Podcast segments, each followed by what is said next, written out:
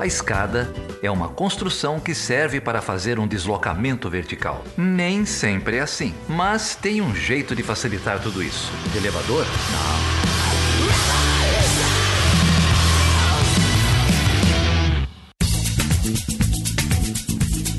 Então, gente, atendendo a pedidos, né, Débora? Que tava todo mundo pedindo por esse, por esse programa. Tava, tava mesmo. Todo mundo ansioso para tentar entender, sair das análises superficiais da imprensa, né, gente? Atendendo a pedidos, trouxemos aqui de volta o Áureo Toledo. Áureo vocês conhecem, já é da casa, professor de Relações Internacionais da UFO, da Universidade Federal de Uberlândia, professor da graduação e do programa de pós-graduação. Tem a bênção de ter deixado os cargos administrativos para trás, né? Depois a gente conta quem ficou com essa bucha na mão. Mas, Áureo, prazer ter você aqui, cara. E parabéns, né? Você tá com a agenda tarefada aí, seu Twitter, CNN, Estadão, tá com a vida cheia, hein? Obrigadão, Geraldo e Débora, pelo convite. É um prazer sempre estar aqui com vocês para bater um papo. É, agora eu, eu tava brincando aqui em casa que não deu uns 15, mas uns 8 minutinhos assim de fama já, de, já, já deu para aparecer um pouquinho na TV, enfim. Minha mãe já bateu uma foto. Ó meu filho na TV. ah, mais que merecido. Prazer ter você aqui, Áureo, gravando com a gente. Muito obrigada por ter topado bater esse papo com a gente aqui.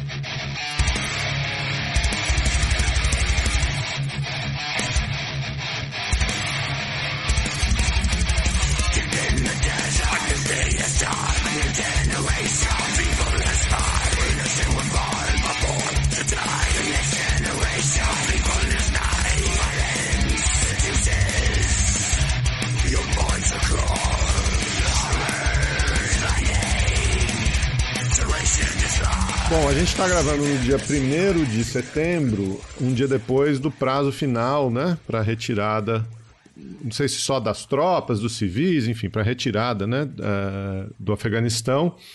Uma ocupação que durou 20 anos, de 2001 até 2021. A gente vai falar bastante sobre isso. Mas é, nessas semanas finais, nesses dias finais aí da retirada, a gente. É, lógico que o, o ator principal vinha sendo o Talibã até então. E aí tivemos é, a entrada de um outro ator nessa cena, um braço do Estado Islâmico atuando no Afeganistão.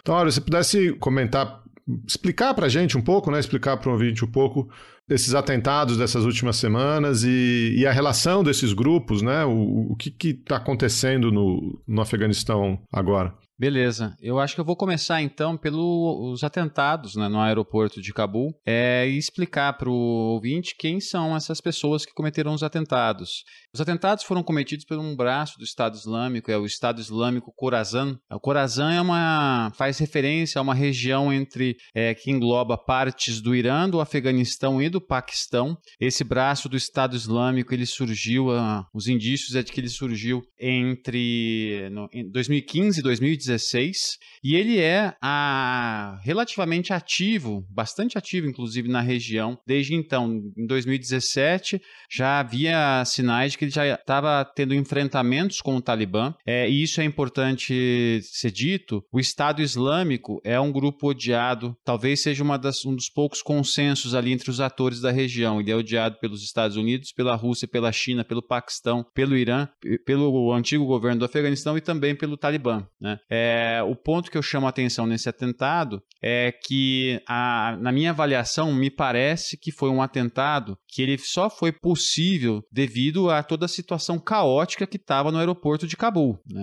Toda a retirada atrapalhada dos Estados Unidos, né? a evacuação toda afobada, fez com que é, se criasse uma situação que é, surgissem diversos alvos, potenciais alvos militares, não só dos Estados Unidos, mas de outros países, no aeroporto de Cabul, um aeroporto que não é conhecido pela sua grande segurança. Então, eu estou chamando a, a atenção disso porque muitas pessoas eu já vi com, dizendo, né? Ah, agora o Estado Islâmico Khorasan vai ser o grande desafiador da, do Talibã no Afeganistão. Eu ainda acho que é precipitado dizer isso por conta da correlação de forças.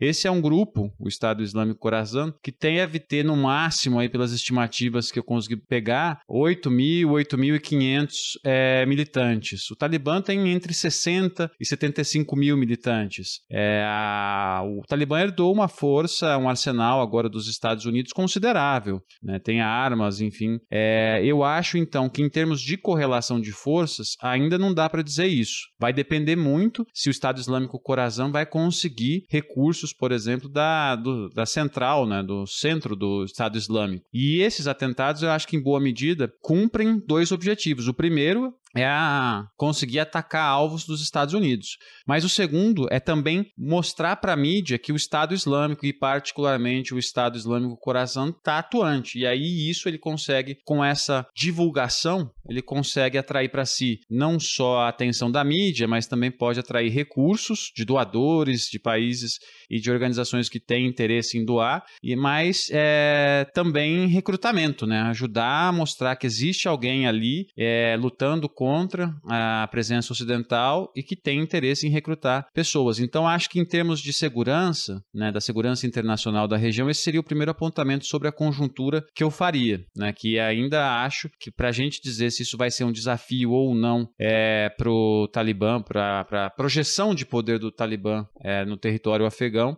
acho que é cedo ainda, ainda mais, porque se trata agora de um Talibã que controla mais território do que controlou entre 1996 e 2001. Agora, a única exceção de território que não é controlado pelo Talibã é o Vale do Panjshir, né, que agora está controlado é, por uma resistência que está se formando pelo segundo vice-presidente, o Anrullah Saleh, e pelo uh, Ahmad Massoud, que é filho do Ahmad Shah Massoud, que era um outro é, senhor da guerra, né? Senhor da guerra para os ouvintes aí é, eram as, os, os chefes de milícias que combateram os soviéticos e depois se enfrentaram na guerra civil. Nos anos 90, o Ahmad Shah Massoud, ele combateu o Talibã e tinha uma resistência ao norte do país. Então, acho que tudo isso é, é um pouco aí para a gente é, começar a discussão. Né? Eu começaria por aí. Olha, é, ISIS e o Estado Islâmico e, e Talibã são inimigos declarados, né? Por quê? São, são projetos de poder diferentes, são vertentes do Islã diferentes? O, o esse, esse, racha vem da onde? É, isso eu acho que vale a, é, a pena também dar uma detalhada maior, porque eu, é, de fato tem um, algumas confusões, né? É, eu sempre começo para explicitar essas diferenças falando um pouco sobre a Al-Qaeda, porque tudo em alguma medida passa... Você tem um artigo, né, que faz um estudo comparado entre a Al-Qaeda e o Estado Islâmico. Eu ia te fazer uma, colocar nessa equação aí a Al-Qaeda também, né, se é, puder. Quando eu penso né, nesses é, grupos terroristas, né, a gente sempre entendendo o terrorismo como um tipo de violência política, né? E aí violência política tem a ver com uma tentativa de alteração de um determinado status quo a gente tem que sempre pensar em é, oposição ao que esse grupo terrorista emerge. E no caso da Al-Qaeda, a Al-Qaeda ela surge em 1988, na, no contexto da ocupação soviética no Afeganistão. Bin Laden, é, depois de receber financiamento externo de, de, dos Estados Unidos, do Paquistão, enfim, Arábia Saudita, ele, ele junto com o Ayman Zawahiri, um egípcio, e o Abdullah Zan, salvo engano, é um, um jordaniano, se eu não estou equivocado, eles fundam a Al-Qaeda no Afeganistão, que tinha como, num primeiro momento, a função de ser um, um grupo é, de resistência à, à, ocupação soviética, mas um grupo terrorista também, para fazer atentados contra alvos é, considerados é, é, violadores da, do Islã. Né? É importante lembrar que aquela a, a, ocupação soviética no Afeganistão ela ganhou ares de guerra santa, né? era, era uma potência externa invadindo um, um território majoritariamente muçulmano. A Al-Qaeda, então, ela vai servir para coordenar, enfim, para resistir aos soviéticos, para ser um grupo terrorista, mas também coordenar grupos jihadistas no mundo. É, aí o Bin Laden funda a Al-Qaeda junto com o Zawahiri e o Azam em 88, acaba a ocupação soviética, ele volta para a Arábia Saudita, mas ele não consegue ficar muito tempo na Arábia Saudita porque ele se torna um crítico do, da monarquia saudita, particularmente por conta dos laços que os sauditas vão estabelecer com os Estados Unidos. Aí ele tem que sair da Arábia Saudita, vai para o Sudão, fica um tempo tempo no Sudão. No Sudão ele tem uma, uma parceria com o governo sudanês que dá, é, provê campos é, de treinamento, logística, passaporte, particularmente, para os militantes da, da Al-Qaeda e a Al-Qaeda pagava uma taxa para o governo sudanês. Eles vão ficar lá alguns anos durante a década de 90, mas vão ter que sair é, por conta é, de que os atentados que a Al-Qaeda começa a fazer na região começam a incomodar a, os países do Golfo Pérsico e da região. E aí ele, o governo sudanês pede para, enfim, convida o Bin Laden a sair. E aí ele vai para o Afeganistão. E aí é onde ele restabelece, eu digo restabelecer, é porque alguns militantes do Talibã, né, por exemplo, o Mullah Omar, ele lutou na resistência soviética. Então é, é provável que ele tenha conhecido Bin Laden. Ele estabelece laços com esses conhecidos, mas o Talibã, enquanto movimento, ele surge só em 1994 no contexto da guerra civil afegã. Depois que os soviéticos saem da, do Afeganistão, você tem um momento em que fica um governo deixado por Moscou, mas aí esse governo não consegue fazer frente a, a pelo menos sete grupos de resistência que tinham no Afeganistão naquele momento. E aí começou uma guerra civil. O Talibã vai surgir em 94, tentando se contrapor a essa guerra civil, aparecendo com uma plataforma religiosa para reislamizar o Afeganistão. O Mullah Omar, ele lutou com os soviéticos, mas aí ele, ele é do interior do Afeganistão. Ele funda uma madraça, uma madraça é uma escola religiosa. E aí tem uma, uma das lendas sobre a origem do Talibã é que em um determinado momento é, o Mullah Omar estava na madraça, um grupo de pessoas chegou a esta madraça e aí eles disseram: uh, temos três meninas que foram sequestradas por um senhor da guerra e estão sendo abusadas por eles. Você não pode fazer alguma coisa? Aí o Mullah Omar recrutou 30 estudantes lá deles, pegou 16 rifles, foi atrás da, dessas pessoas. Aí matou todo mundo que tinha pegado as meninas e aí voltou e aquilo chamou, começou a chamar a atenção, né? Tipo, oh, o cara tá, enfim, a plataforma dele, então ele tá se diferenciando. Então vocês vejam que a Al-Qaeda começa em 88, uh, o Talibã em 94, nesse momento ainda eles não têm relação. É, o Talibã vai começar a crescer particularmente a partir de 94, mas sobretudo depois da injeção de recursos paquistanesa. Né? O Paquistão vê o Talibã como aquele ator político que na região é, seria o mais capaz de estabilizar o Afeganistão. Isso era importante para o Paquistão em termos econômicos, porque é, você tem um tráfego uh, intenso de caminhões, de comboios do Paquistão para o Afeganistão. E era importante que é, esse tráfego fosse é, assegurado. Então o Talibã estava conseguindo fazer isso, o Paquistão passou a injetar recursos. E aí, em 96, o Talibã toma Cabul. Então vejam que é, de 94 a 96 o Talibã chega a Cabul. A Al-Qaeda sai do Afeganistão em 88, passa pela Arábia Saudita, Sudão, mas, salvo engano, é, em 98 ou 99, ela tem que voltar. E ela volta, então, para um Afeganistão agora controlado pelo Talibã. Então, nesse momento, há, há indícios né, de que quando o Bin Laden chega no Afeganistão, ele vai restabelecer laços com o Talibã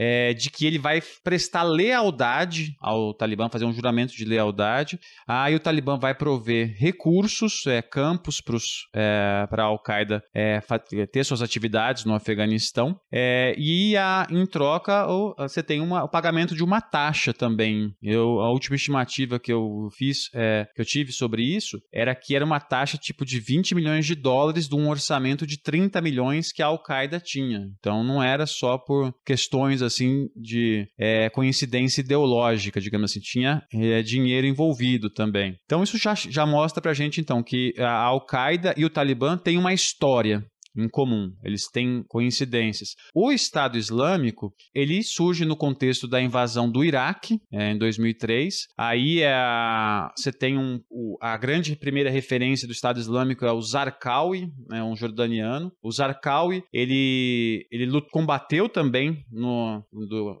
durante a ocupação soviética. Quando você tem, mas ele, depois da ocupação soviética, o Zarqawi volta para a Jordânia quando você tem a invasão do Iraque, aí ele vai procurar o Bin Laden e o Zawahiri para, olha, eu preciso de recurso, eu queria fundar um, uma organização terrorista para aproveitar essa conjuntura da intervenção dos Estados Unidos no Iraque. É, nas conversas que tem entre o Zarqawi e Bin Laden e o Zawahiri, é, o que, que acaba acontecendo? O Bin Laden e o Zawahiri, no que está documentado, eles não gostaram do Zarqawi não ter jurado lealdade à Al-Qaeda, mas eles ainda assim deram algum recurso para o Zarqawi começar a fazer alguma atividade. Isso vai é, ficar mais estreita a relação em 2006 quando o Zarqawi volta a conversar com Bin Laden e funda a Al-Qaeda no Iraque. Só que aí é uma relação tensa, porque o Zarqawi tinha táticas que a Al-Qaeda não concordava, tipo atacar muçulmano, né?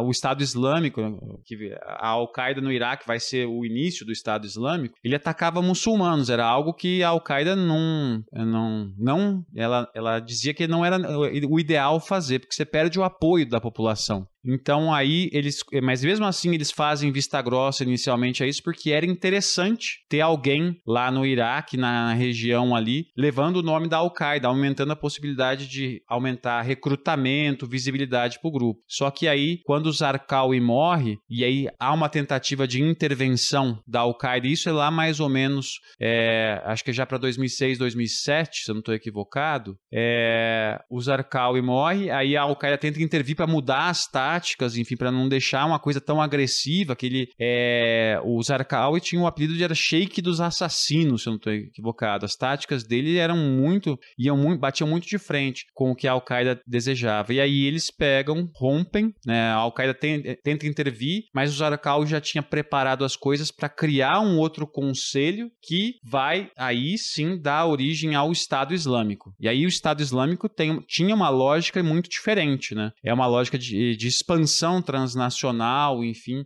de ter ir além dos territórios. Esse Estado Islâmico quase morreu em 2010, mas aí quando os Estados Unidos começam a retirar tropas do Iraque, aí você tem o grande, um dos grandes erros do governo iraquiano que ficou foi começar a perseguir sunitas, né? Isso é um, é um ponto importante porque o Iraque ele é um país majoritariamente xiita e aí o governo passou a, a perseguir os sunitas, os sunitas foram em debandada para o Estado Islâmico e aí aí, então, a partir de 2010, aí, com o al-Baghdad, você tem a fundação do Estado Islâmico. A Al-Nusra também era uma dissidência da Al-Qaeda, não é isso? Isso.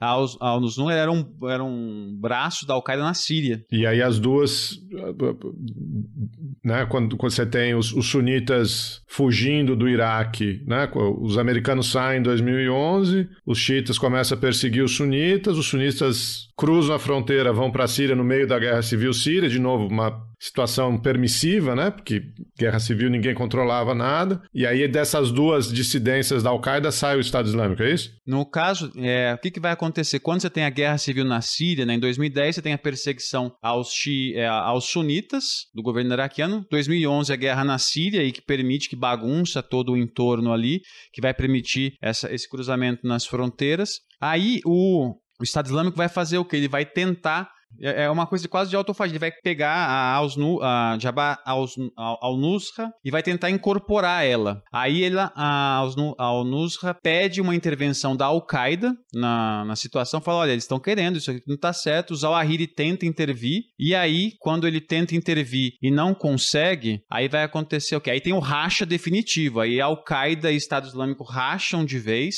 é, e aí se tornam inimigos declarados e o Estado Islâmico então segue o caminho. E aí o Estado Islâmico, em termos de, de radicalismo, ele vai se destacar, vai ser muito mais extremado. A Al-Qaeda, enfim, cometeu atrocidades diversas, atentados terroristas. Mas em compara quando você coloca os dois grupos em lado, acho que a grande diferença está no estatuto que o Estado Islâmico passa é, quando ele vai cometer violência com, contra muçulmanos. Isso é algo que a Al-Qaeda tenta evitar, pelo menos em tese, né? Mas o Estado Islâmico não. Então, isso é uma, um dos pontos que causa diferença pergunta inicial que eu te fiz, por que, que o Talibã não, e, o, e o Estado Islâmico são inimigos declarados, passa pela relação do Talibã com a Al-Qaeda, né? Que, porque existe essa relação, é, esse juramento de, de, de, lealdade, de aliança entre Talibã e Al-Qaeda, e porque o Estado Islâmico é uma dissidência, exatamente uma dissidência da Al-Qaeda, logo o Talibã não pode é, ser aliado, enfim, ou, ou, ter qualquer tipo de relação com o Estado Islâmico. É isso, né?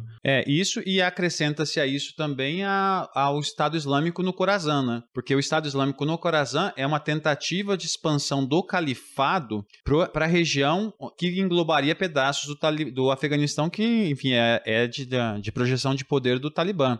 É, só tem uma curiosidade sobre isso, é uma, um, um caso anedótico aí, que é que quando eu estava em 2014, eu fui fazer o pós-doutorado, o meu, meu primeiro projeto era tentar fazer pesquisa de campo no Afeganistão. A minha ideia era ir lá e fazer uma, uma discussão. Eu queria ver se reforma do setor de segurança, enfim, você vê na ingenuidade, né? Enfim, você acha que é fácil. E foi justamente num momento em que quando eu fui começar a correr atrás disso, ver que era caro, que era difícil chegar, mas um dos argumentos que me passaram foi justamente esse: olha, nesse momento a situação de segurança segurança lá não tá das melhores. Há indícios de que o Estado Islâmico tá chegando lá. E aí agora, quando você, depois que eu fui ver analisar as coisas, era justamente nesse momento em que você tem o Estado Islâmico Khorasan chegando, né? Ele já é, na, naquele momento ele, é, os números não eram tão grandes, mas pelo menos desde 2017 você teve uma série de enfrentamentos entre Talibã e o Estado Islâmico Khorasan já no território é, afegão.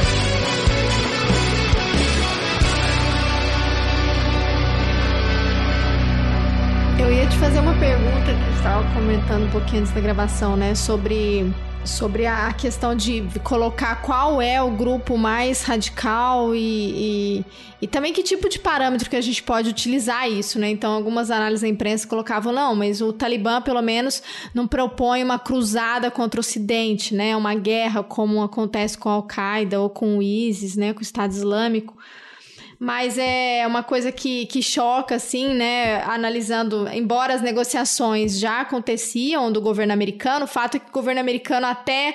Até antes do atentado, colocava o Talibã como um inimigo, né? Como inimigo, às vezes acontecem, né? O, o secretário de defesa deu uma entrevista e disse: não, às vezes as armas ficam mesmo, isso pode acontecer, mas em nenhum momento propondo diálogo com o Talibã, meio que é, colocando a culpa na própria população, né? A Fernanda Magnotti escreveu um texto sobre isso, né? Sobre como deixou na, no, na, nas contas, na, na, mão da vítima, né?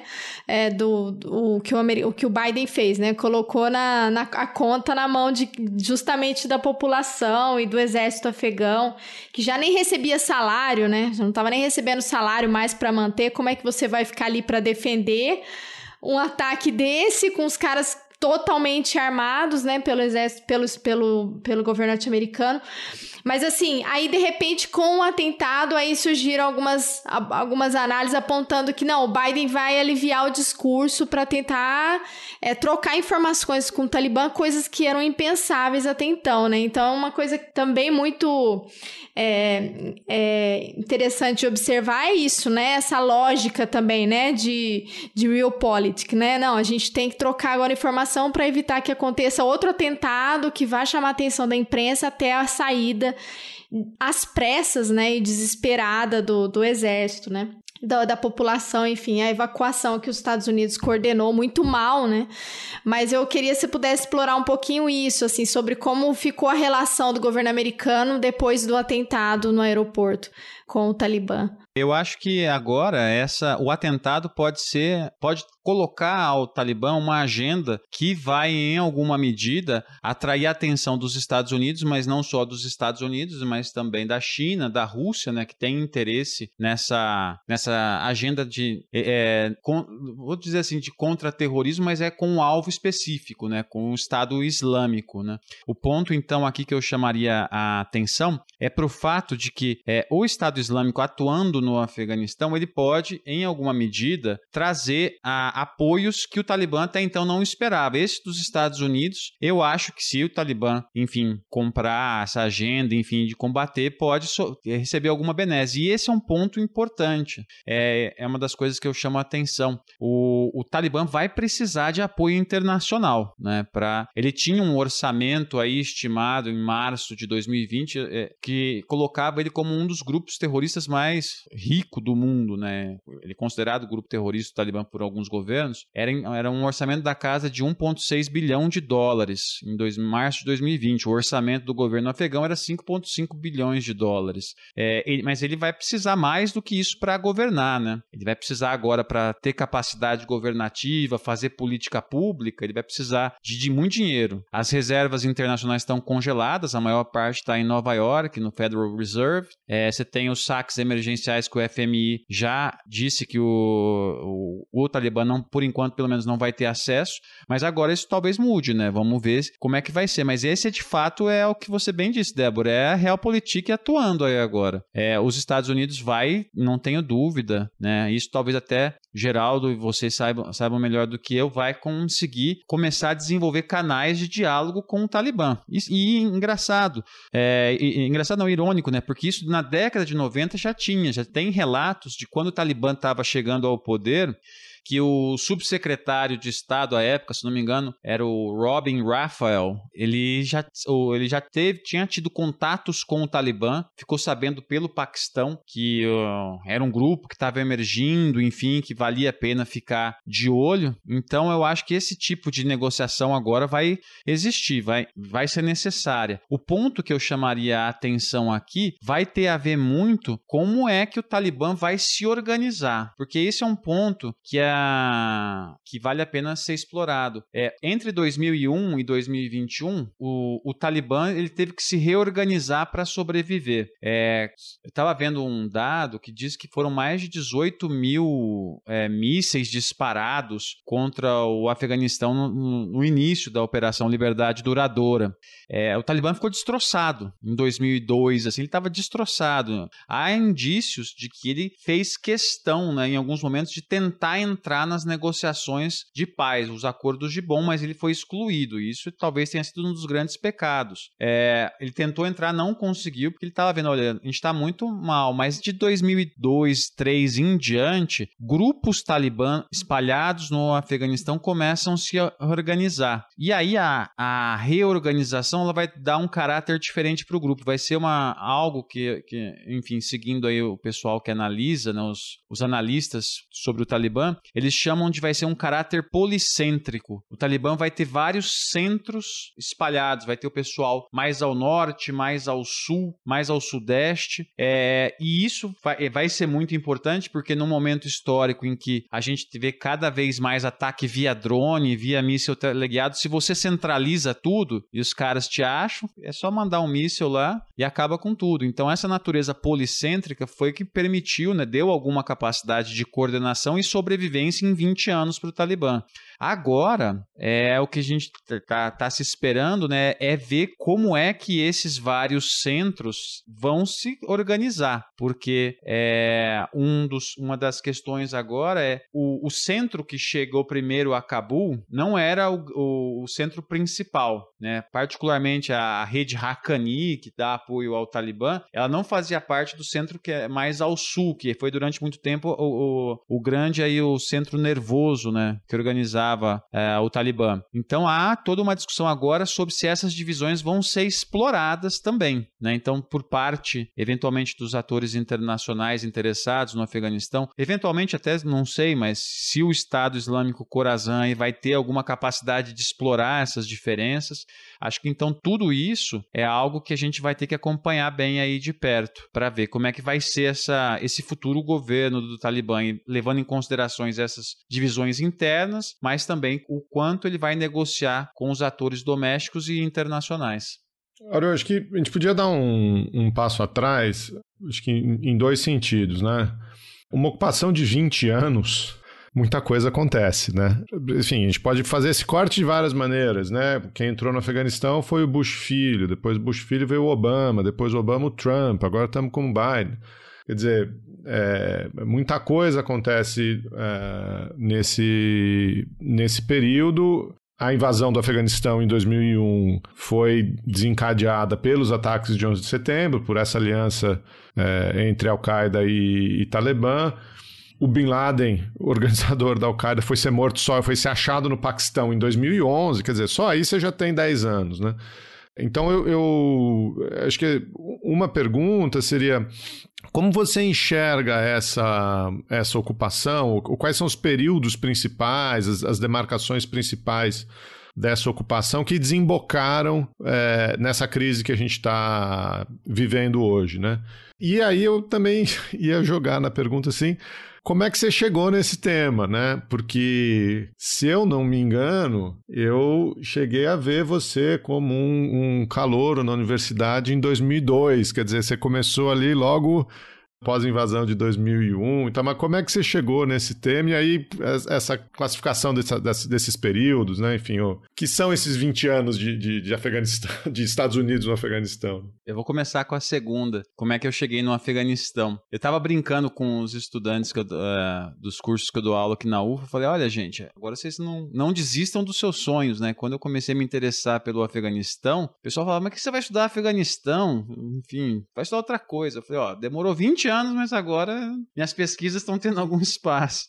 Mas as brinca brincadeiras à parte, eu, o meu primeiro interesse com o Afeganistão veio em 2001, quando eu entrei lá na PUC, no curso de Relações Internacionais, e eu me lembro que no primeiro semestre eu estava lendo o jornal e, e, vendo a TV e tava tendo, eles estavam bombardeando aqueles budas gigantes lá na região de Bamiyan. E aquilo me chamou muita atenção, porque até então o que eu conhecia do Corão não tem nada disso, de intolerância religiosa. Então aquilo me chamou muita atenção. Eu falei, nossa, mas por que isso, né? Aí comecei comecei a ler, mas lendo muito de jornal, assim. E aí, quando tem 11 de setembro, aquilo estoura, né? Eu falei, nossa, isso aqui acho que vale a pena investir mais, né? Porque agora tá todo mundo correndo atrás, eu acho que vale a pena tá na agenda, né? Então tem que estudar. Aí eu comecei, então, fiz a minha primeira pesquisa foi uma pesquisa de iniciação científica, em que eu fiz, era, é, era o título era O Discurso e a Prática do Alcorão pelo Governo do Talibã, e aí, nela, eu fui estudar particularmente o que, que o Talibã fazia com relação às mulheres, dizia e fazia com relação às mulheres, mas e o que que estava no Corão.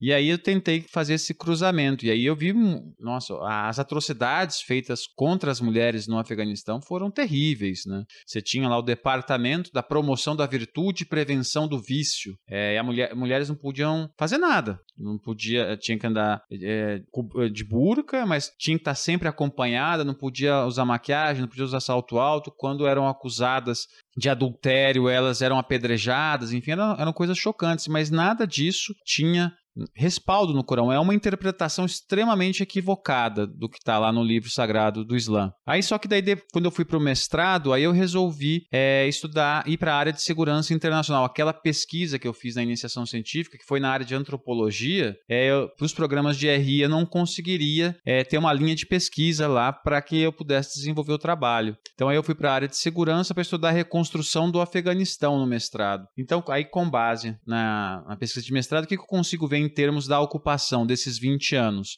Você tem o primeiro momento, que é 2001, depois de 2001, que aí é, são o processo de paz, os acordos de Bonn. E nos acordos de Bonn, ali tem o primeiro grande pecado, né? O pecado de Bonn, que eu chamo, que é quando na, no, um acordo de paz é uma tentativa, né? Eu venho dizendo isso, de você apresentar um futuro para a sociedade. É você chegar e falar: olha, a gente não pode se matar, a gente tem que conviver e vamos conviver juntos. Tem que ter um futuro. O que, que vai ser feito? Ali tem dois pecados. O primeiro pecado é a premissa que informou a intervenção dos Estados Unidos, que era uma premissa muito menos interessada em reconstruir o Afeganistão e muito mais centrada na caçada ao Qaeda e ao Bin Laden, que, como você bem lembrou, né, Geraldo, foi pego no Paquistão em 2011. Mas isso já chama a atenção. Os Estados Unidos tinham uma outra perspectiva. Em, em determinados momentos ele teve que dar um, uma, uma maquiada, dizer que estava reconstruindo, mas nunca foi a prioridade. O Biden escancarou isso agora. A, o segundo pecado foi a exclusão política. O Talibã foi excluído dessas negociações. Para pensar o futuro do país, um grupo como o Talibã ser excluído, ele tem que pagar, teria que ter mecanismos de justiça de transição para os crimes que o Talibã cometeu, mas ao excluir o Talibã, você excluiu os Pashtun, né, a principal etnia em termos quantitativos do Afeganistão. E aí você não constrói futuro quando você exclui uma uma quantidade de pessoas dessa é, do processo de paz. Além disso, você tem as exclusões de atores regionais. Paquistão e Irã não tiveram nenhum envolvimento mais substantivo no processo.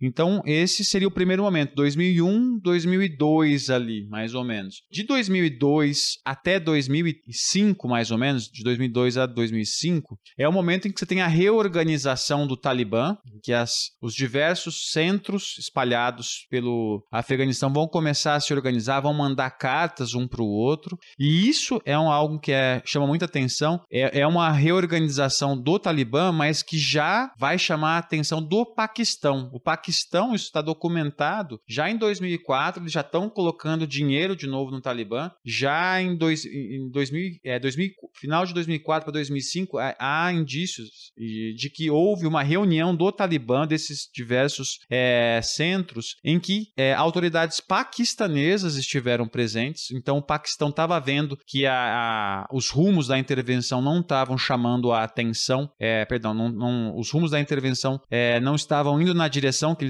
é, que eles era conveniente, tava, a presença dos Estados Unidos estava fortalecendo muito a Índia, o Paquistão tem uma questão fronteiriça com o Afeganistão também, a, a, a fronteira que divide os dois países é chamada linha do Han, ela divide os dois países e separa aos separados, mas passa, é, é, é uma região majoritariamente composta por Pashtuns, então é uma questão que que para o Paquistão também é importante. Então ele já começa a, a reinvestir, então você tem esse período de reorganização. Então 2001, 2002, os pecados de bom. 2002 aí até 2005 a reorganização do Talibã. 2005 em diante é a ascensão. E aí ele começa então a crescer. E isso vai sendo, então, ao longo, vai pegar, então, aí o, o, a parte final né, do governo Bush, quando chega o governo Obama, você tem uma reescalada do conflito ali, né? Você tem um maior envio de tropas, você tem um, um monte de envio de, de drones, de ataques com drones. Isso vai dar uma desestabilizada no Talibã, mas a partir de 2014 já tem já uma diminuída, e aí com essa diminuída o Talibã continua se reorganizando. A partir então do final do governo Obama em diante, né, quando você tem é, de, de 14, né, o início de uma retirada de parte significativa das tropas, a primeira transição democrática, aí o Talibã vai atacar cada vez mais. E aí vai passar a controlar mais territórios. Nesse momento, você tem estimativas aí de que o Talibã já controlava, a partir de 2014, pelo menos 70% do território afegão já. Então não é à toa que o Ashraf Ghani, o Hamid Karzai primeiro e depois o Ashraf Ghani eram chamados de prefeitos de Cabul, né? não presidentes do Afeganistão. Então você tem essa série aí de, de sequências que aí vão desembocar em 19, com o Trump tentando fazer o acordo lá é, com o Talibã, que seria um. Esse acordo seria, digamos, a antessala para o acordo de paz. Né? Era criar as condições para o acordo de paz, que eram as conversas intra-afegãs do governo com o Talibã. Aí o, o Talibã soube manobrar bem ali. Ele, a, acho que ele deu até uma blefada algumas vezes. Falou, eu quero que vocês saiam. O Trump falou, beleza, a gente sai. E aí, tá bom, então. Eu acho acho que, enfim, teve algumas coisas aí que ajudam a entender. É, e acho que, para encerrar essa parte, também é importante falar de como é que eles se sustentaram né, ao longo desses 20 anos. O Talibã se sustentou, diversificou as suas receitas, ele cumpre um papel dentro de uma cadeia internacional da droga, né, do, tráfico de ópio e heroína. Ele cumpre, ele não é o único responsável, mas ele cumpre um papel importante ali, dá segurança para os traficantes internacionais, ele tem algumas algumas fazendas, pelo menos tinha algumas fazendas de plantação de ópio, enfim, então ele tinha esses recursos que vinham da economia da droga, ele tinha ele tributação dos territórios em que ele tinha controle, tinha recursos da mineração, mineração sempre em baixa escala no Afeganistão, né, porque é difícil, né, demanda investimentos grandes. A China tem interesse agora, mas o Talibã ele fazia o que ele tinha algumas explorações, mas ele mais extorquia os mineradores. Então ele conseguiu ao longo desses 20 anos, se ele conseguiu se sustentar ao longo desses 20 anos, o ponto é, sempre se soube o que, como é que eles ganhavam dinheiro nunca foram nas finanças do grupo apertar eles para desbaratar, né? A brincadeira que eu faço é, com a ajuda de repórteres, né? Eu aqui de Uberlândia consegui mapear. Se a CIA, enfim, as agências de inteligência deviam saber isso com muito mais detalhe do que a gente sabe, né? Mas você não sabe nada de guerras drogas, Áureo, não é assim que faz guerras drogas. Não tenha dúvida. Eu ia fazer uma pergunta sobre isso, né? Sobre o, a questão do Afeganistão sempre precisar de ajuda externa, né? A, a, e, e, como esses 20 anos serviram, na realidade, nunca foi para o povo afegão, né? Como você colocou, né? Eram os interesses norte-americanos ali. E foi uma, uma estrutura, também, se o Geraldo puder explorar também essa questão da, da da construção de um governo é, estável, que na verdade nunca aconteceu e que foi financiado né, pelo governo norte-americano durante todo esse tempo. E aí, se vocês puderem, de repente, a gente fazer um exercício aqui de pensar o que, que pode ser a partir de agora, né? Se o Talibã talvez. Eu acho que o que a gente está acompanhando, você escreveu um texto sobre isso também, né, Auro, de que. É, talvez por interesse econômico o Talibã passe a aparência de que vai adotar uma conduta mais moderada, mas a gente tem visto que não tem sido isso, não tem sido dessa forma, né?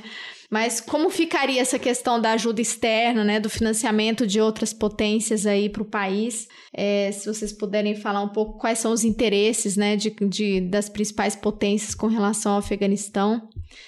Não, é, esse eu acho que é um assunto central, viu, Débora? Porque historicamente o Afeganistão ele é um país dependente de ajuda externa. É, se a gente parar para pensar, voltar na formação das fronteiras do Afeganistão, as fronteiras afegãs elas surgem de uma disputa entre impérios. Era o Império Britânico, vindo ali pela Índia, pelo que é o território hoje da Índia e do Paquistão, e o Império Russo, ao norte do Afeganistão. Então, as elites afegãs, né, tem aquela história né, da formação dos estados europeus, né, que as elites dos estados europeus negociavam com a sua população, extraíam recursos para fazer guerra externa e isso formou os estados. No caso do Afeganistão, as elites afegãs, elas negociaram com as potências externas, atores internacionais para ficar no poder, né, para garantir a, o território. E a, o acesso à população local sempre foi muito difícil, né? Então toda a tentativa de centralização de poder no Afeganistão sempre foi muito complicada e sempre ficou muito dependente de ajuda externa. Isso é um traço histórico, infelizmente um traço histórico. As interferências internacionais internacionais ali na região criaram essa condição crônica. Né? Hoje, quando a gente olha para a situação, é, o Talibã vai precisar dessa ajuda externa mais do que nunca para governar. E essa ajuda externa é muito importante porque durante muito tempo, boa parte dos serviços prestados pelo Estado afegão, uma parte eles conseguiam custear com o PIB, com as suas receitas próprias, mas uma outra parte significativa vinha de ajuda externa. Né? Então, um dos pontos que eu. Isso foi um resultado de uma pesquisa que eu fiz, eu fui olhar a estrutura orçamentária do Afeganistão e aí eu encontrei uma estrutura que tem um orçamento que tem dois blocos, assim, duas unidades. Um é o orçamento central, que pega as receitas do país, né? Então, a tributação, enfim, exportação, ele pega isso e divide. E aí você tem o, a parte que paga salário, custeio, e a, a parte que é investimento para projetos do país. Mas você tem um orçamento que eles chamam do orçamento externo, que é o orçamento que recebe recursos dos doadores internacionais. E aí que está um dos problemas. Esse dinheiro que cai nesse orçamento, que pinga ali, o governo não tinha é, capacidade de pegar eles. É, a acusação sempre era: ah, é um governo muito corrupto, a gente tem que controlar esse dinheiro, senão vai se perder. E aí o que acabava acontecendo era que doadores colocavam o dinheiro, mas eles podiam dizer para onde ia esse dinheiro. Então, era um dinheiro que vinha do norte e que provavelmente voltava para o norte, né? Eram os contratos com empresas internacionais que eram é, pagos com esses recursos. É, isso causa sérios problemas. É, um primeiro problema é que você, doador internacional, muitas vezes quer re resultado rápido, né? quer publicidade, mostrar que está executando o projeto. Então, muitos desses projetos iam para coisas bacanas, né? Por exemplo, pagar salário de professor, de médico, enfim. Todo mundo quer pagar esses salários porque dá uma ressonância, né? Você ganha publicidade. Mas ninguém quer pagar, por exemplo, projeto de saneamento básico, né? O governo não tem, o, o, o dinheiro que vem de fora não vai para isso. Então, isso causa um problema estrutural para o país. Agora, o que, que a gente está vendo? Com a saída dos Estados Unidos, boa parte desses investimentos já estão acabando, né? Então, quem que vai pagar o salário de professor agora, né? As, profe as poucas professoras que tem no Afeganistão já vão deixar de lecionar e as mulheres, as mulheres no país não vão ter acesso à educação. Né? Isso vai ser terrível.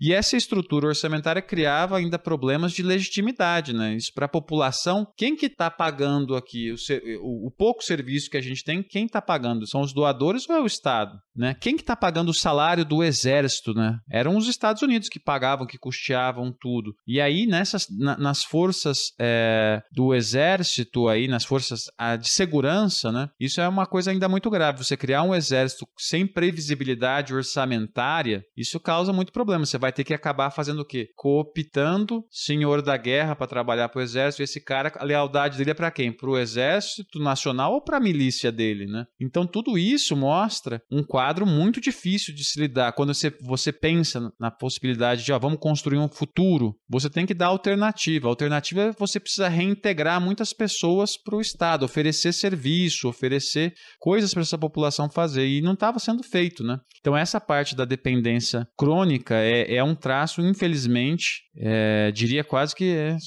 estrutural do, da, da, tentativa de centralização do poder, é, tal como um, um, Estado moderno ocidental faz. Né? Isso acho que vai ter implicações muito problemáticas agora no futuro. Por isso que eu sempre destaco, a crise humanitária que vai vir agora, vai ter a crise migratória, né? já as estimativas são de pelo menos 500 mil, 500 mil afegãos vão estão para fugir, querer sair do país, mas você tem ainda vai ter, vai faltar alimento, né? Já, já tem... falta, né? Acho que os dados que eu estava vendo, metade da, da, das crianças já são desnutridas, né?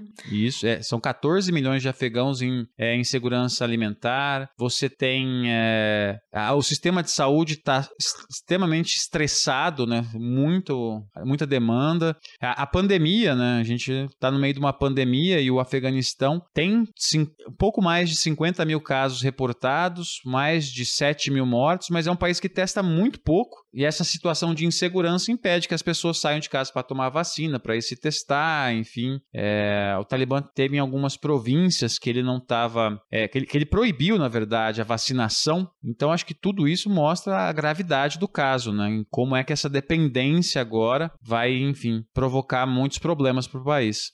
É, fazendo um comentário que eu, eu vi na, esses dias na internet, assim, ah, para quem apoia, para quem é apoiador do Bolsonaro, não precisa ter um, criar uma nação, vá para o Afeganistão, né?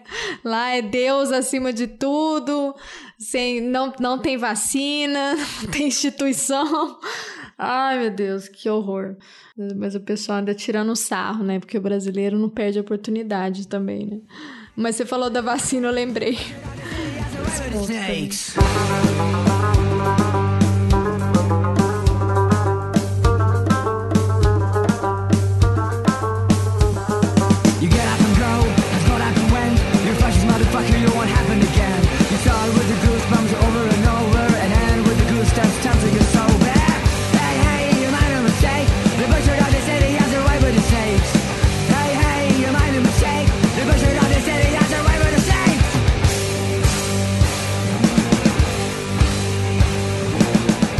Essa, esse relato que você fez, né, sobre a fragilidade da, da, da construção, do, do nation building, né? É, primeiro que é, é projeto, né? É, é, essas instituições elas não elas não estão interessadas em construção estatal, né? Elas estão interessadas em reproduzir a, a, a sua necessidade de existência. É, por isso que o orçamento não vai para o governo, por isso que elas continuam controlando prioridades, etc. Se tem um governo forte, elas não têm mais o que fazer ali, elas precisam ir para outro lugar. Né? É, a gente viu isso no Haiti, a gente viu isso em, em, em muitos outros lugares, Somália, enfim, muitos outros lugares. Mas você estava contando, narrando essa história de, de 2001 para frente. E eu lembrei da frase do Marx, né? Que a história se repete é, primeiro como tragédia, depois como farsa, né?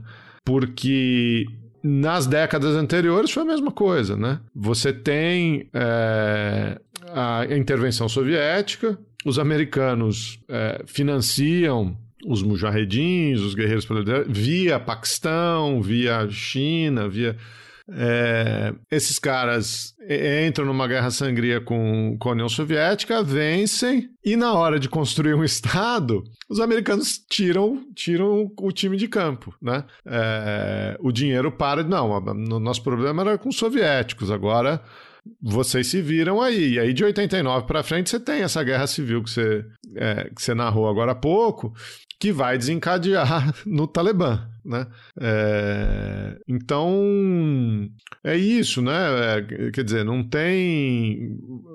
To, to, a todo momento que existe a possibilidade de fortalecimento de, um, de uma estrutura estatal é, autônoma, orgânica, é, isso não acontece, né? É, e, e, e invariavelmente você vai ter uma nova crise, você vai ter um, um novo conflito, né? Ah, não tenha dúvida. Quando a gente pensa no, na situação do Afeganistão hoje, né, muitas pessoas, não, são 20 anos, né? Uma, um estudante nosso aqui na UFO, né, que eu estou dando aula agora para o terceiro período, um estudante nasceu depois de 2001, né? E aí é só imaginar, né? A pessoa que nasceu no Afeganistão depois de 2001 viveu sob ocupação. Mas aí se a gente parar para pensar, o pai desse menino também viveu sob ocupação, né? Viveu sob guerra civil. O avô provavelmente também viveu sobre uma ocupação. Então são gerações, né, que estão passando por estabilidade política, né? Então é, é uma tragédia que vem se vem vindo pelo menos desde do, dos anos 70, né? O Afeganistão tem um momento ali na história entre 63 e 73, que é o período da nova democracia, né? Uma democracia é uma monarquia, mas que teve alguns avanços, né, significativos. As mulheres passaram a ter é, alguns direitos, é, elas puderam estudar, enfim. Só que em 73 você tem um golpe Aí esse golpe leva a um, um governo mais a, inicialmente mais à esquerda, né, com apoio dos comunistas, inclusive no Afeganistão. Só que aí em determinado momento esse governo ruma para a direita aí muito influenciado pela dinâmica de Guerra Fria, né? Você tinha os Estados Unidos apoiando o Irã ali naquele momento, é, é o Irã pré-revolução de 79, né? Então você tinha o, uma pressão dos Estados Unidos ali via Irã em cima do Afeganistão.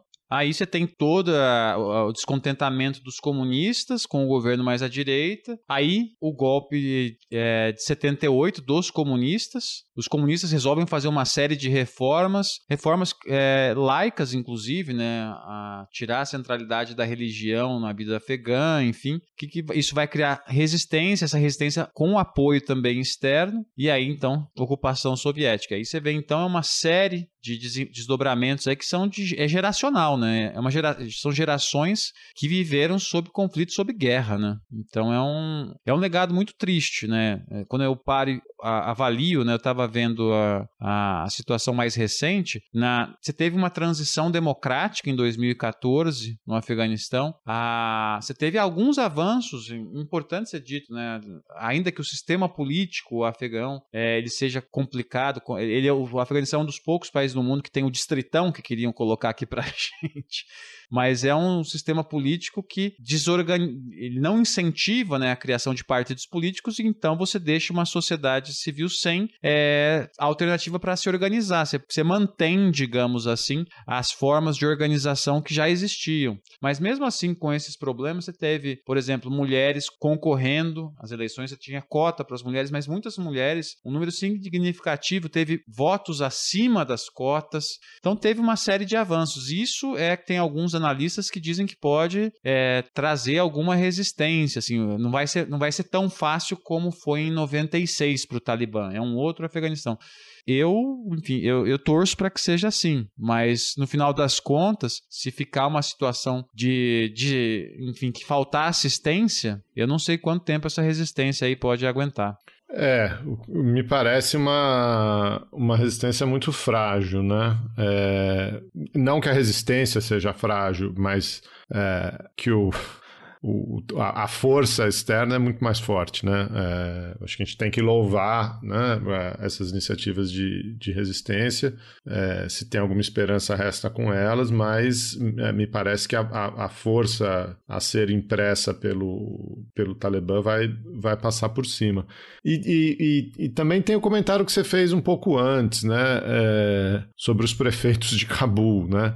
É, também é, é difícil entender o, o, quanto dessas reformas eram é, efetivamente orgânicas. O, o Gani mesmo, o último presidente, o pessoal dizia que ele falava inglês melhor do que, do que a língua local, né? É, falava língua local com, com sotaque e tal. O cara foi funcionário do Banco Mundial, etc. Então, eu olho essas coisas com, com tristeza, né? Com, com algum ceticismo. Agora, eu acho que a outra coisa que a gente podia explorar é, é um pouco o, o, papel do Afeganistão na, na geopolítica, né? Ou, ou, ao contrário, né? O papel da geopolítica mundial no conflito, porque o primeiro grande. Não primeiro, né? A gente diz que o Afeganistão é o cemitério dos impérios, etc. Mas, mas esse é, encontro mais recente né, uh, do Afeganistão com a política internacional foi marcado pela dinâmica da Guerra Fria. Você acabou de de descrever a necessidade da ocupação soviética, enfim, estimulada também pela Revolução Iraniana. A Revolução Iraniana, as pessoas às vezes esquecem, né? O Irã, Irã e Afeganistão têm fronteira, a, o Afeganistão tinha fronteira com a União Soviética, né?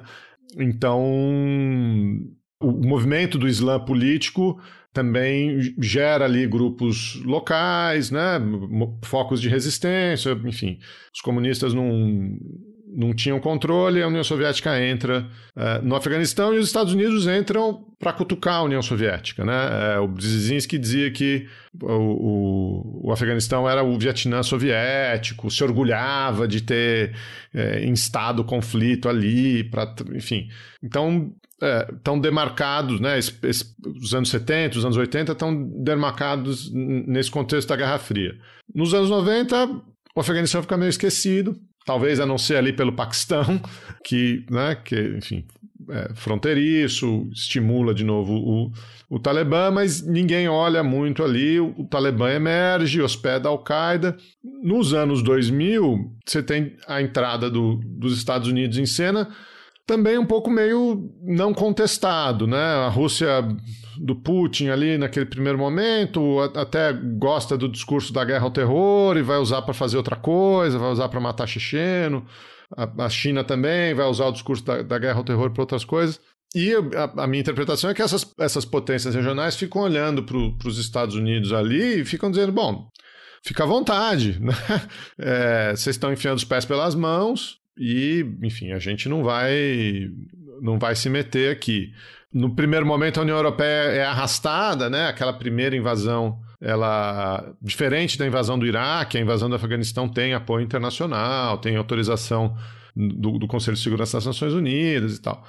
Mas agora a situação parece um pouco outra, né? É, a situação geopolítica parece, parece um pouco outra, com Rússia e China é, já se posicionando, né? Como é que você, como é que você lê essa geopolítica local ali na região? Essa eu acho que vai ser uma é, é a questão definidora, eu imagino, Geraldo, para o futuro agora. A gente tem ali nessa região, né? Eu parto do seguinte diagnóstico, né? A situação do Afeganistão, a estabilização e eventual pacificação é uma questão é, que vai depender do entorno regional. É, porque a, a gente viu os Estados Unidos, ah, cansei de ficar aqui, vou embora. Ele pode fazer isso. Os outros países não dá, né? Geografia, tão, território, eles estão ali, vão ficar ali. Então a gente tem pelo menos ali é, cinco países que são chave: Irã, Paquistão, Rússia, China, Índia. Índia, ainda que não, ainda que não faça a fronteira direta, vai ser central. É, o Irã, talvez seja a situação mais ambivalente, porque é, ele quase entrou em guerra com o Talibã em 99.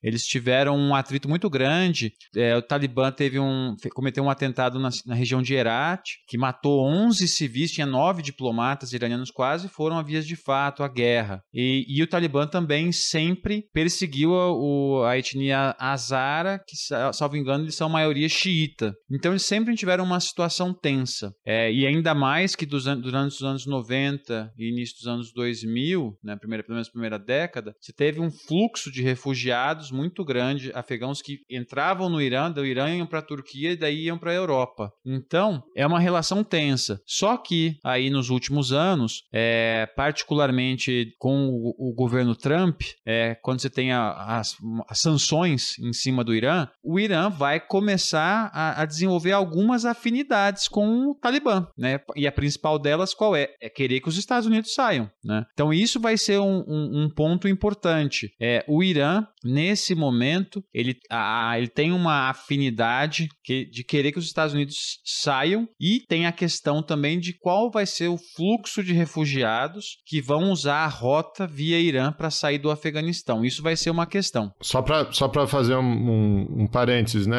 Auro? Irã que estava cercado, né? Que, que via tropas americanas no Iraque de um lado e tropas americanas no Afeganistão de outro, né? Então Perfeito. Ele estava cercado e agora um dos cercos, uma, uma das partes do cerco tá, foi embora. Então, isso seria a, a, questão do Irã. No caso do Paquistão, né, a gente comentou um pouco, o Paquistão tem interesse direto, particularmente pela, por essa questão fronteiriça, é uma fronteira muito porosa, é, que tem muitos pashtuns é, que vivem ali. É uma, é, é uma região que se, muitos chamam de Pashtunistão, a quantidade. O, tem, tem um ramo do Talibã no Paquistão Paquistão também. Então, o, o, o Paquistão tem interesses devido a essas questões fronteiristas, mas também é, aí entra no, no outro player aí na jogada, que é a Índia com os Estados Unidos no Afeganistão, a Índia passou a ter algum protagonismo mais destacado no entorno ali, particularmente é, via projetos de investimentos indianos no Afeganistão.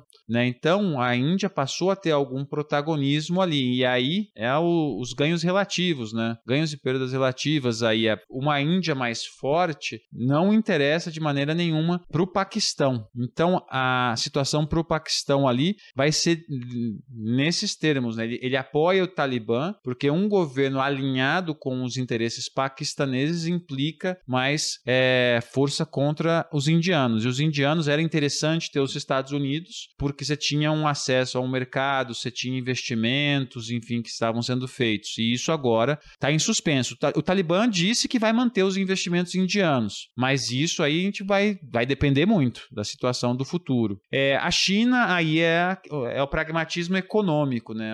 O grande projeto chinês, né? O cinturão e rota, você tem pelo menos é, duas grandes rodovias que passam pelo Afeganistão. Tem uma que liga Cabul até Peshawar no, no, no Paquistão Então você tem esses grandes interesses chineses econômicos que, enfim, para o Talibã vai ser muito interessante. Você, você tinha dois grandes projetos chineses, um, se não me engano, era um oleoduto que passava numa região do Afeganistão e o outro era uma, um envolvendo mineração. Eles tiveram que ser cancelados por questões da estabilidade né, do Afeganistão. E aí, pelo menos desde 2015, os chineses já vêm conversando com o Talibã, reconhecendo como um, um grupo com relevância política no Afeganistão é, e que, que enfim, que merece é, ter alguma atenção. Então, para os chineses ali, o Afeganistão garantindo que eles não vão criar tumultos na fronteira com a China, na região aí que tem os uigur, né? Não vai desestabilizar essa região. Para os chineses, é, o Talibã pode ficar. E aí os russos, é, o grande interesse num primeiro momento é na fronteira do norte do Afeganistão, né? Que é, é o Turcomenistão, o Uzbequistão e o Tajiquistão ali. É, a, o grande interesse russo é, primeiro, a questão do, do Estado Islâmico, né? O recrutamento, a capacidade de recrutamento que o Estado Islâmico pode vir a ter na região. É, então, pro, o, eu vi recentemente uma notícia de que a Rússia vem conversando com o Talibã mais tempo que a gente imagina, pelo menos uns quatro anos. Então, os russos têm essa questão da segurança, tem a questão de instabilidade nessas, desses países. E aí o que eu pude notar é que tudo isso, né, todos esses três países agora, o Turcomenistão, o Uzbequistão e o Tajiquistão, eles vão ter é, eles vão estão já desenvolvendo relações com o Talibã para ter estabilidade nas fronteiras. Tudo isso eu estou chamando a atenção né, desses interesses para, enfim, agora para o fim chegar na questão humanitária, né? Porque a gente, os Estados Unidos evacuou muitas pessoas de forma atabalhoada, enfim, bagunçada, mas ficou muita gente ainda. Então, os, os, europeus, né, eles dizem agora que vão colocar dinheiro nesses países da fronteira norte aí para eles receberem e não chegarem na, na Europa, os refugiados. Mas o ponto importante é, né, os, os europeus estão prometendo vistos humanitários, né? O Brasil disse até que ia dar um, alguns vistos humanitários também agora, mas o ponto é, para dar esses vistos a gente tem que ter meios para que essas pessoas saiam do país, né, para usufruir do visto. E é isso que tem que ser visto. Ao que tudo indica indica, é, a, a única região ali que, é, se, se essas pessoas começarem a ter dificuldade para sair do Afeganistão, a, a rota mais fácil para eles saírem vai ser a rota via Irã, e a, uma rota que, eles, que, que os traficantes de droga fazem na região do Baloquistão, lá no Paquistão. Enfim, estou dizendo tudo isso porque o, o, ponto é: se tiver alinhamento com o Talibã e o Talibã começar a falar não, não, não pode sair mais ninguém e ninguém vai poder ter, começar a ter dificuldade para entrar, criar muro e tal, vai proliferar a, a, uma indústria que já, já teve muito no passado, né? Que são os coiotes, né? Que a gente via no México, que tem muito no México, na fronteira dos Estados Unidos, lá no Afeganistão vai ter muito também, infelizmente. A Grécia já começou a construir um muro, né? A imprensa divulgou o um muro que a Grécia construiu agora. E é uma grande hipocrisia, né? Porque quando a Europa apontou que ia fazer uma reunião, né? Não é para discutir a questão do país, a instabilidade política, é o que, que a gente vai fazer para não receber esses refugiados, né? Então, essa, essa questão do visto, acho que é mais um é, mais um argumento vazio, né? Porque a gente vai, mas vocês se virem para conseguir chegar até aqui, a gente vai fazer de tudo para que vocês não consigam, né?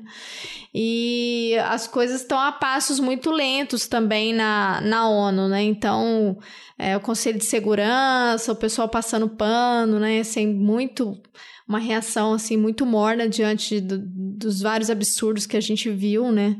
Nos vídeos que foram muito, muito pesados, né? Das pessoas tentando a todo custo, né? Porque é desesperador, né? Colocando, jogando criança por cima da cerca e as crianças se machucando. E eu acho que eles estão mais preocupados com o deles, né? Como que isso vai afetar.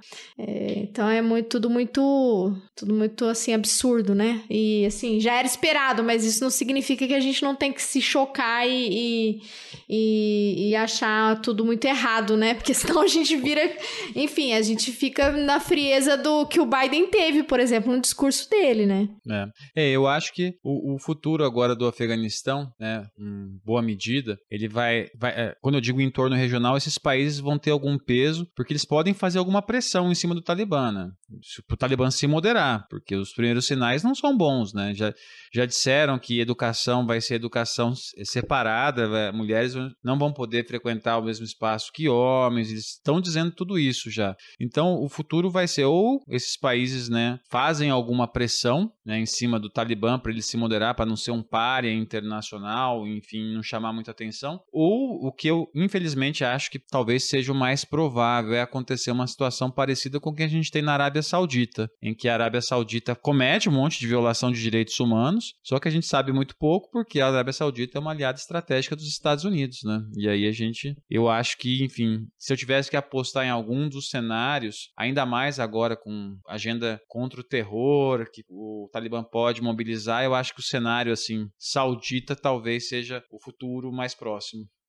Eu ia te fazer essa pergunta, porque é o meu, meu lado cético falando, né? Porque por que, que a gente ouve falar do, do Afeganistão e não do Tadiquistão, do Turcomenistão, desses outros estados menores que que estão ali do lado, né? É, primeiro porque o Afeganistão foi um, foi um palco de disputa durante a Guerra Fria e no pós-Guerra Fria você teve esse grupo, o Talibã, um grupo que, que tinha uma postura, não sei, se, não sei se ativista é exatamente o termo, mas tinha uma postura islâmica radical e incorporou a Al-Qaeda, né, que também era um grupo que tinha projeção internacional, etc. Levou a, a uma intervenção em, em 2001 e aos últimos 20 anos. Não fosse isso, né? fosse o, o, o Talibã um grupo mais moderado, uh, não tivesse ligação com o terrorismo internacional tão explícita, ou, ou agora mesmo, né? Isso que você está descrevendo, né? Se o, se o Talibã se moderar, garantir que o Estado Islâmico não crie problemas na fronteira com, com a Rússia, que os iogures não criem, não, criem fronteira, não criem problema na fronteira com a China.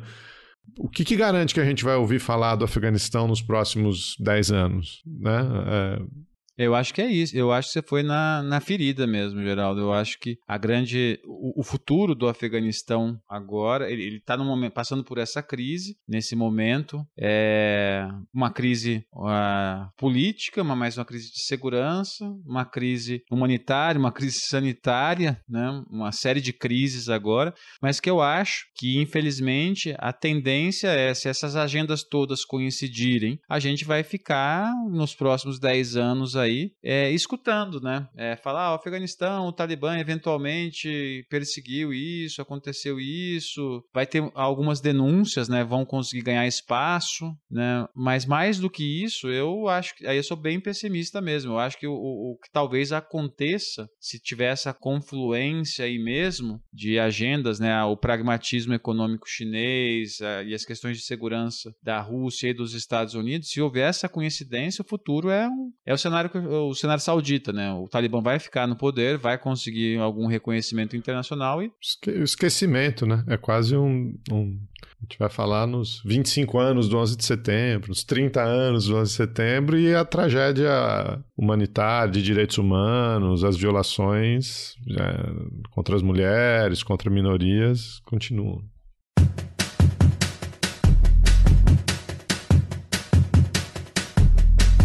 At all your common places. No Posters of huge faces. No I don't know what they say. No They just stare far away. Bom, a gente tá terminando super animados, né? Com um cenário assim muito bom.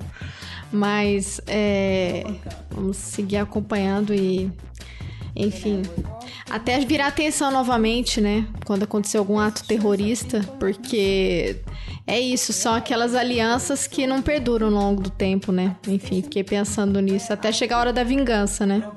Então, ou o fortalecimento do Estado Islâmico ali, né? Qual que é o risco que isso pode trazer? Embora você tinha falado já no começo que ainda é muito pequeno, né? Comparado com o Talibã, né? Por outro lado, é, é, é o que você falou, a hora da vingança, né? Porque população local também tomou muito drone na cabeça, né? Então, essa capacidade de moderação também tem que ser.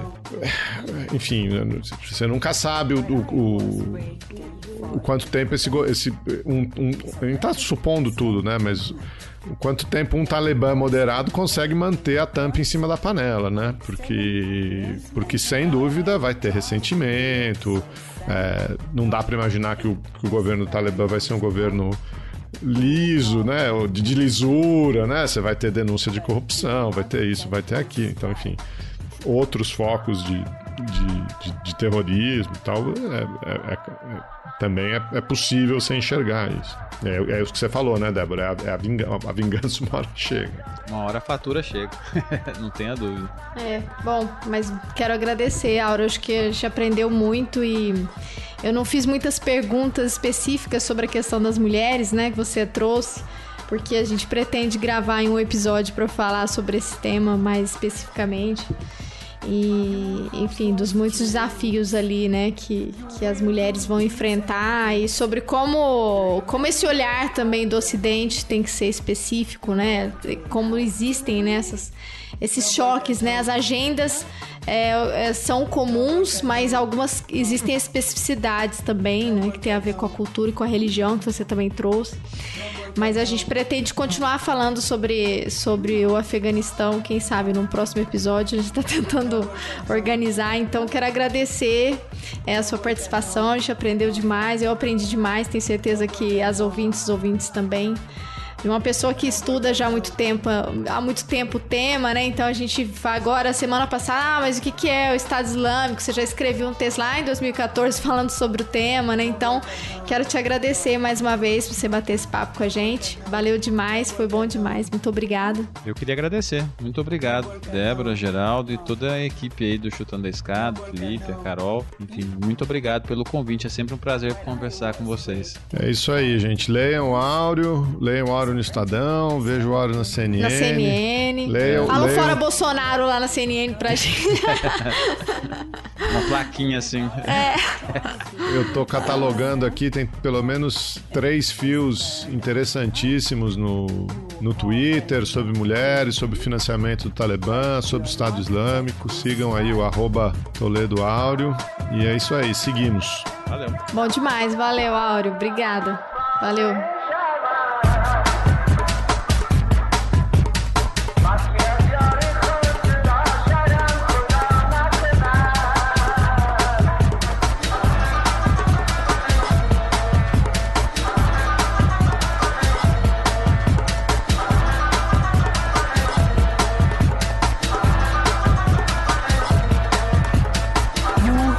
Lost your roots.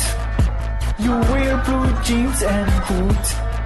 Remember Adam and Eve? You know they had to leave. No volcano, huh? No volcano, no. No volcano, hmm? No volcano.